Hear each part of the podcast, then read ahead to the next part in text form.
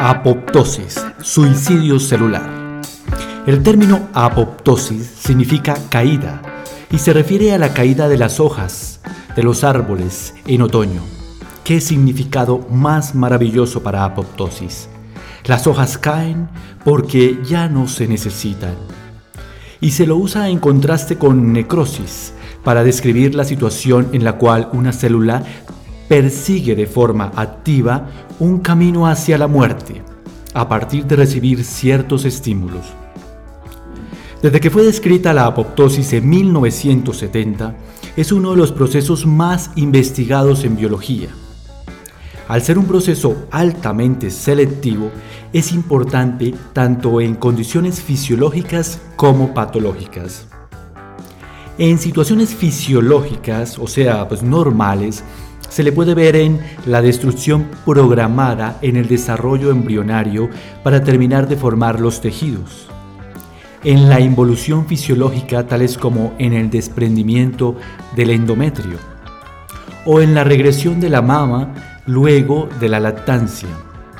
También se le puede ver en la involución del timo a temprana edad y ya en condiciones patológicas se le puede ver en la muerte celular inducida por un quimioterápico en el cáncer, en la muerte y la depresión progresiva de los CD4 en el SIDA, en algunas formas de muerte celular inducidas por virus como en la hepatitis B o en la hepatitis C.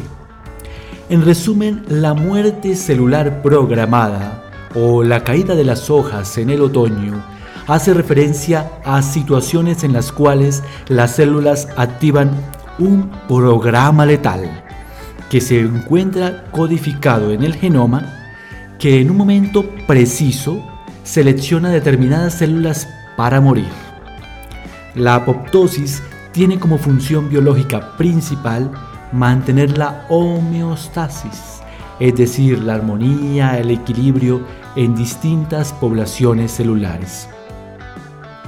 La desregulación de este proceso puede conducir a estados patológicos que involucran a enfermedades con excesiva acumulación celular, falta de apoptosis o con excesiva pérdida celular, apoptosis. Este concepto se compara con el de necrosis, la cual es una forma de muerte celular que resulta de un proceso pasivo accidental y que es consecuencia de una destrucción progresiva de la estructura con alteración definitiva de la función normal en un daño irreversible. Este daño está desencadenado por cambios ambientales como la isquemia, temperaturas extremas y traumatismos mecánicos. En la apoptosis, el proceso afecta a determinadas células, no necesariamente contiguas, y no a todas las células en general. Existen diferentes eh, eh, Existen diferencias entre necrosis y apoptosis. Entre las más destacadas podemos encontrar en la muerte celular por necrosis, la muerte es masiva. La muerte por necrosis se produce como respuesta a una inflamación importante en contraste con la apoptosis donde existen muertes celulares individuales, que son inducidas por estímulos fisiológicos, a veces patológicos, pero donde no hay una respuesta inflamatoria.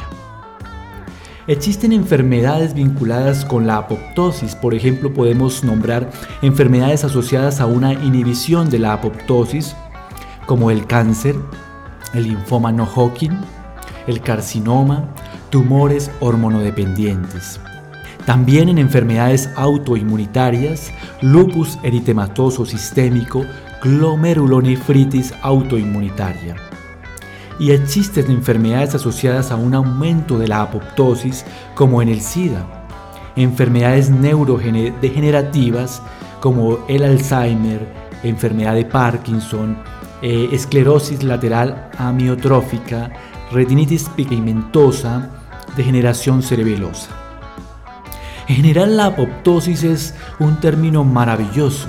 Si doy mi opinión personal sobre este término o mi opinión filosófica, en general todos tenemos eh, que morir. La muerte está inmersa en nuestras propias células. No tenemos que temerle a la muerte porque la muerte permite que nuestro cuerpo funcione de una forma armónica, que exista una homeostasis. La muerte, por ejemplo, permite que no exista el cáncer, de que el organismo en general se mantenga armónico y pueda vivir. La muerte es normal, la muerte es natural. Y cuando lo llevamos a la muerte en general de nuestro individuo, también es importante entenderla como un proceso normal que nos permite trascender. Aceptar la muerte es parte de uno de los procesos espirituales más importantes y de los procesos y procesos mentales que nos pueden llevar a una paz y a una realización. Así que este concepto nos lleva también a una eh, comprensión espiritual y filosófica de la vida. Es como lo que significa en el griego la caída de las hojas de los árboles en otoño. Muchas gracias.